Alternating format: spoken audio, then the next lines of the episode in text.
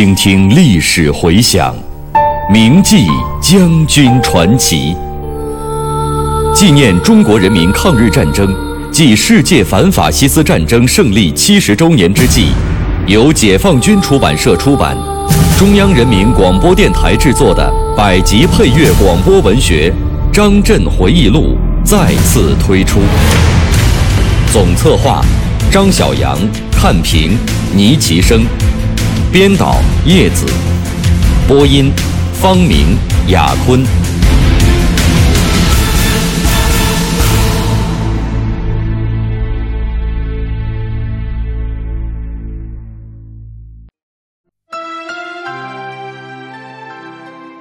发扬红军的优良传统，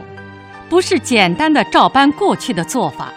而是必须抓住最根本的东西。与新的形势任务紧密结合起来，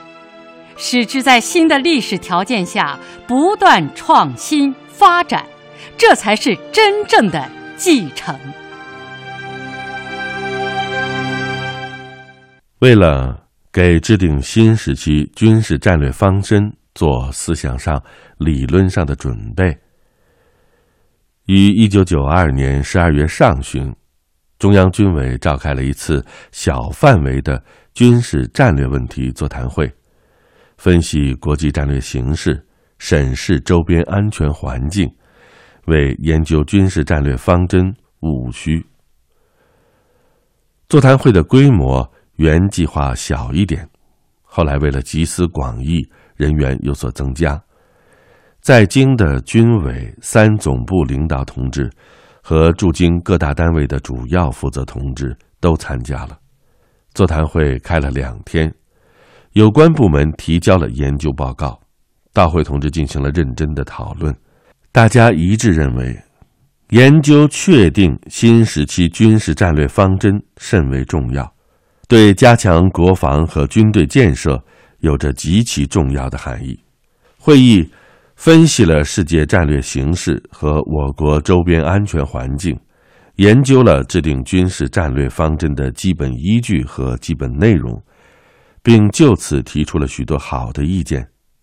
江主席对座谈会很关心，看了有关材料，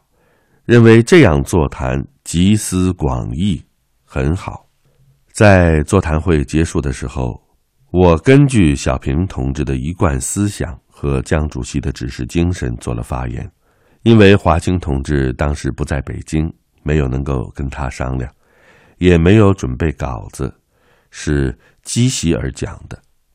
就平时想到的一些问题，与到会的同志交流了一下看法。我肯定了这次会议的成果，着重回顾了新中国建立以来军事战略方针几次调整的情况。提出了研究新时期军事战略方针应当把握的原则，并突出强调，研究战略问题首先要认清国际形势。为此，我在追溯了近代中国遭受外敌入侵的历史之后，分析了世界战略格局的变化及其可能的趋势。由于世界和平力量的增长、多极化趋势的不断发展，有可能在较长时间内。不会发生大规模的世界战争，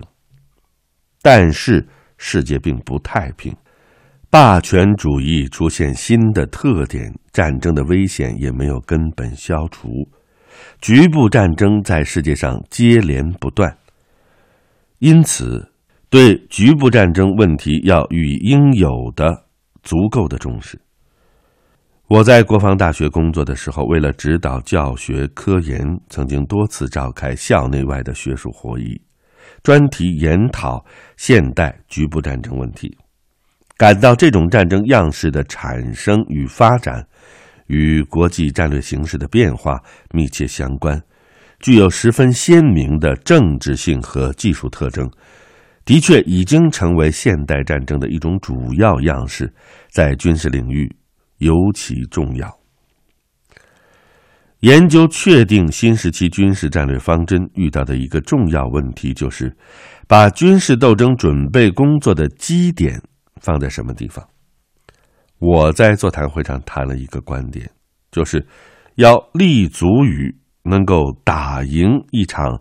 高新科技条件下的局部战争，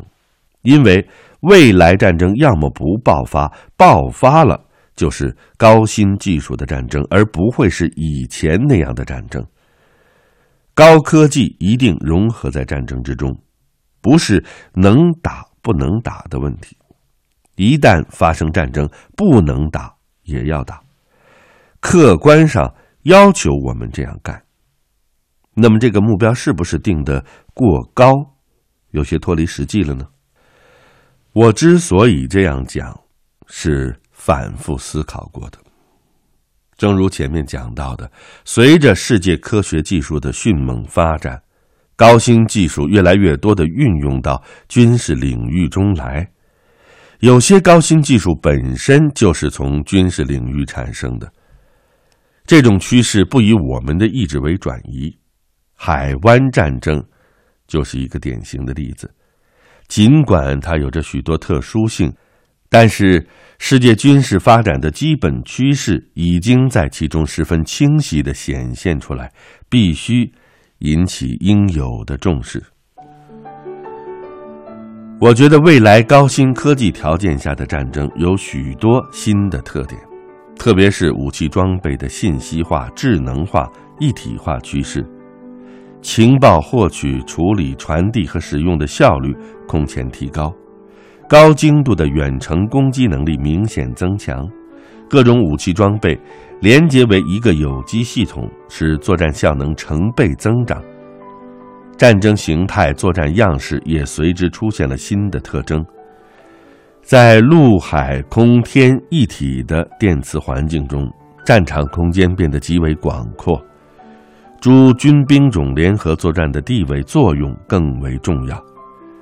现代侦察技术手段使得战场隐蔽伪装更加困难，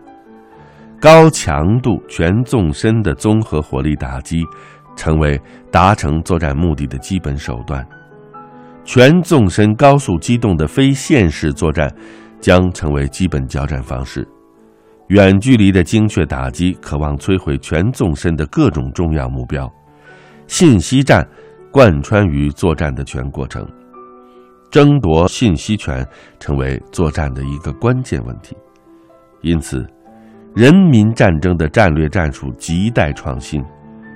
要着重探讨如何把作战力量、战场空间、时间和作战手段等制胜因素有机结合起来，发挥整体威力，有重点的打击敌军整个体系中的弱点与要害。这些看法后来也写入了《中国军事百科全书总领条军事科学》中。在这次会议上，我还强调。我们这支军队在历史上屡建功勋，但是要想在二十一世纪不落伍，跟上时代前进的步伐，完成好党和人民赋予的任务，就一定要审时度势，提高军事斗争准备工作的起点。发言中，我着重讲了我们的战略方针要服从国家的政治，依照我们国家的综合国力来确定。也就是说，军事战略方针必须要与国家的发展战略相协调，要从国家安全与发展的全局来考虑。因为当今时代的主题是和平与发展，世界各国都竞相发展经济，展开以科学技术为主导的综合国力竞争，所以，在世界各种力量重新分化组合。战略格局趋于多极化的历史进程中，我们军队要始终保持清醒的头脑。我们的军事战略应确保国家战略目标的实现。在这次会议上，我还就与军事战略方针问题相关的装备发展、训练改革、人才培养等问题讲了一些意见。发言整理出来之后，我呈送江主席审阅。他尽管工作繁忙，还是很仔细的看了，认为讲得很好，并做了几处修改。因为涉及国家机密，我的发言存档备案，没有下发。为了深入研究新时期军事战略方针，要学习老帅们当年研究和平时期军事战略方针问题的立场、观点和方法。为此，我要总参办公厅到档案馆，把彭德怀元帅关于保卫祖国的战略方针和国防建设问题一文找出来。这是他一九五六年在第二次中央军委扩大会议上所做的报告。也是新中国成立之后第一次明确和平时期的军事战略方针，对今天研究制定新时期军事战略方针会有一定的帮助。为此，我邀请中央办公厅曾庆红主任谈过一次，请他把彭老总的报告呈送江主席参阅。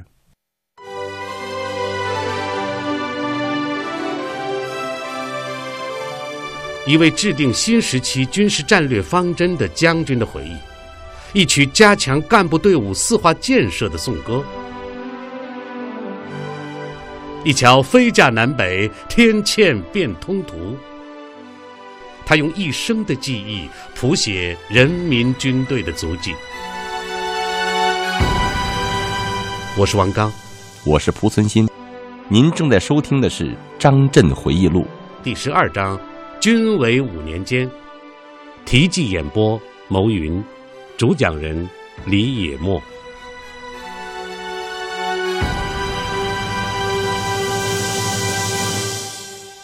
总参作为军委的总司令部，在张万年同志领导下，思想认识统一，工作积极主动。根据军委的意图，在分析研究历次战略方针调整变化的基础上。组织有关部门做了大量的准备工作，向军委提出了关于军事战略方针的建议。军委常务会议经过多次认真讨论，采纳了总参的意见，对不同的意见采用摆事实的方式统一了认识，并于一九九三年一月正式向江主席呈送了。关于新时期军事战略方针问题的报告，期间，江主席始终关注着这项工作的进展，认真听取各方面的意见。经过充分准备，在一九九三年一月召开的中央军委扩大会议上，他代表军委明确提出，要把军事斗争准备的基点放在打赢现代技术，特别是高技术条件下的局部战争上。这一讲话得到了与会同志的一致赞同，标志着我军新时期军事战略方针的正式确定。研究新时期军事战略方针，从提出任务到正式确定，前后才两个多月，这么短的时间就办成了这件大事，是因为有毛泽东军事思想和邓小平新时期军队建设思想做指导。有江主席的直接组织和领导，再加上军委总部同志的共同努力，更重要的是，国防建设、军队建设的迫切需要。历史经验证明，军事实践总是军事思想进步发展的动力和源泉。新时期军事战略方针的确立，正如江主席在。关于二十年来军队建设的历史经验一文中所总结的，这是积极防御战略思想的重大发展，也是军队建设指导思想战略性转变的深化。具体的讲，一是贯彻了积极防御的思想，这是我国社会主义制度决定的，我们不会侵占别国的一寸领土。同样，也绝不允许别人侵占我国的一寸领土。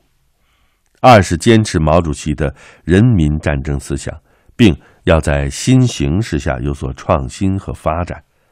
这是我们的传家宝，任何时候都不能丢。三是与我国独立自主的外交路线相适应，充分利用冷战结束后国际战略格局和周边安全环境提供的机遇，集中力量搞好国防和军队建设，做好军事斗争准备。四是高度重视高新技术对军事发展的影响，重视军队的质量建设。科技强军的一些基本思想已经在这里提出来了，对于我军确定编制体制、发展武器装备、改革军事训练都具有重要的指导意义。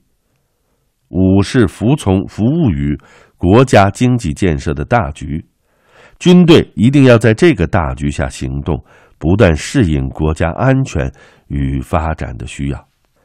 新时期军事战略方针的提出。用一些同志的话讲，叫做抓住了军队建设的龙头，龙头一抬，全身皆动。军委强调，用新时期军事战略方针统揽各项工作，有力的推动了国防建设和军队建设。它的深远意义也随着时间的推移，愈发显现出来。十四大前夕。小平同志在谈到新一届军委工作的时候，明确告诫我们：军队要保持老红军的本色，这一点十分重要。对于小平同志的这一指示，我想了很多，感到国家在确定了建立社会主义市场经济体制的新形势下，强调军队要保持老红军的本色，意义非同寻常。因此，坚决贯彻这一指示，大力发扬老红军的优良传统，加强政治思想建设，保证军队在政治上永不变质，是这一届军委领导军队全面建设的重要指导思想。党的十四届一中全会闭幕的当天，在新一届军委召开的第一次扩大会议上。江主席根据小平同志的上述思想，着重讲了发扬优良传统和保持老红军本色的问题，从十个方面对红军优良传统做了概括和阐述。紧接着，军委召开了常务会议，分析军队建设形势，在充分肯定成绩的同时，指出。部队思想作风建设方面存在着突出问题，认为需要迅速的采取措施，切实加以纠正，并确定就此作出专门决定。文件由中央军委办公厅负责起草，很快就拿出了讨论稿，要将小平同志和江主席的有关指示精神更加鲜明地体现出来，要以。发扬红军优良传统作为主线，贯穿始终。为此，采纳了傅全友同志的建议，定名为《中央军委关于发扬优良传统、加强廉政建设的决定》。决定经江主席审批之后，于十一月十一日正式印发。这是十四大以后军委下发的第一个文件。江主席对这个文件给予了很好的评价。决定下发之后，军委狠抓了贯彻落实的工作，大力弘扬红军的优良传统。作为一名红军老战士，我对于继承发扬红军优良传统始终寄予厚望和深情，因为这是毛主席领导我们军队在长期艰苦复杂的革命斗争环境中。在同各种非无产阶级思想斗争中形成的，来之不易，是我军建军思想的重要内容，也是我军宝贵的精神财富。一九九四年十月，我去福建的时候，专门到古田会议旧址参观，缅怀毛主席培育我军优良传统的光荣历史。希望我们这支军队能够按照小平同志和江主席的要求。把老红军的优良传统继承发扬下去，经受住改革开放和长期和平环境的考验，永葆人民军队的政治本色。在军委工作的五年里，我到部队调查研究的时候，总是把这个问题作为重点问题之一。军队的同志有的时候要求我写几个字。我也多是围绕这方面的内容对部队提出要求与希望。从全军当时的情况看，一方面，在绝大多数部队和人员中间，红军的优良传统得到了很好的继承和发扬，涌现出了一大批先进单位和个人。另一方面，在某些地方，红军的优良传统已经丢失了不少，也有个别人已经退化变质。有一个军分区司令员就是这样，他在经济上追求钱财。经常参加地方上的奠基、竣工等庆典活动，得到大量不正当的收入。人称“一把剪子一把刀”，天天收红包。钱多了就追求糜烂的生活方式，最后因情杀致死，成为新形势下干部退化变质的典型。剖析这一反面事例，使我深深的感觉到。弘扬党和红军的优良传统，有着很强的针对性。作为一名领导干部，更要有紧迫感。为了使部队的年轻一代了解什么是红军的优良传统，按照军委的意图，总政依据江主席讲的十个方面的内容，编写了一本宣传红军优良传统的通俗读物，下发到连队。华清同志和我认为这样做很好，联名为这本书写了序言。要将红军的优良传统在新形势下发扬光大，我感到啊，很重要的一点就是必须处理好继承和发展的关系。首先是要继承。如果对于红军的优良传统知之甚少，或者是知道了不愿意照着去做，那就什么都谈不上。当然了，发扬红军的优良传统，不是简单的照搬过去的做法，而是必须抓住最根本的东西，与新的形势任务紧密结合起来，使之在新的历史条件下不断的创新发展，这才是真正的继承。发扬继承红军的优良传统，在新的形势下，有几个问题尤其值得全军重视：一是要坚持党对军队的绝对领导，军队要永远听从党中央的指挥；再是要牢记我军的性质和宗旨，全心全意的为人民服务；还有就是要发扬艰苦奋斗的创业精神，继续保持。革命战争年代的那一股劲儿，还有要树立实事求是的作风，狠抓各项工作的落实。一九九四年八一建军节前夕，《求是》杂志编辑部约我为纪念人民解放军建军六十七周年写一篇文章，我就以“继承发扬优良传统，永葆人民军队本色”为题，着重从上述四个方面。表达了我的看法。我想，这几个方面做好了，军队的思想政治建设就一定会出现新的面貌。Thank you.